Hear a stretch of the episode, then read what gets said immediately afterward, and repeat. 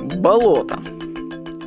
Знаете ли вы, что в Руанде, ну, есть такая страна, в 1994 году было убито около 800 тысяч человек с помощью мачете.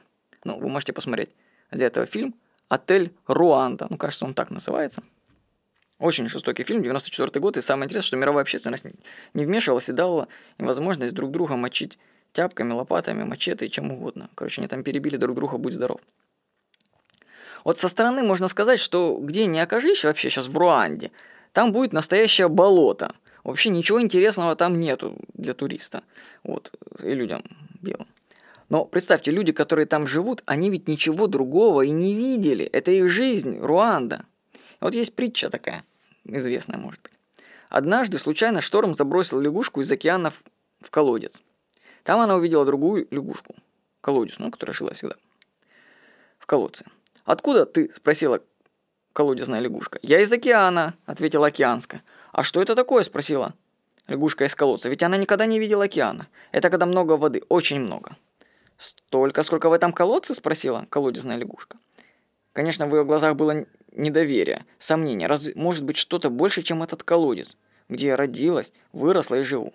Океанская лягушка рассмеялась. Очень трудно сказать, так как он очень большой. Ну, как два колодца. Больше. Как десять? Больше, во много тысяч раз больше. Тогда колодезная лягушка рассердилась на океанскую и выгнала ее, обозвав лгуньей.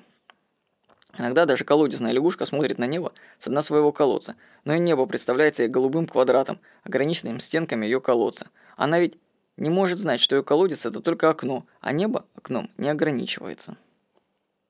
Такая притча. Вот. А что, если мы живем в таком же ограниченном окружении? Болоте и колодце. М? Представьте, что возможно, вы живете в таком болоте, что за всю жизнь вы не встречали ни одного выдающегося человека. Одни посредственности вокруг. И, следовательно, вы могли решить, что раз все живут так, значит это нормально. Где-то у известного предпринимателя прочитал такую мысль для совершения действий – Представьте, что все люди, которые вас окружают, это либо еще дети, или уже старики. Старикам уже ничего не нужно, а дети еще слишком молоды, чтобы что-то предпринять. А вы среди них один взрослый, здравомыслящий человек, который может действовать. Поэтому действуйте. Представьте, что вокруг вас, возможно, болото, и нужно из него пора выбираться.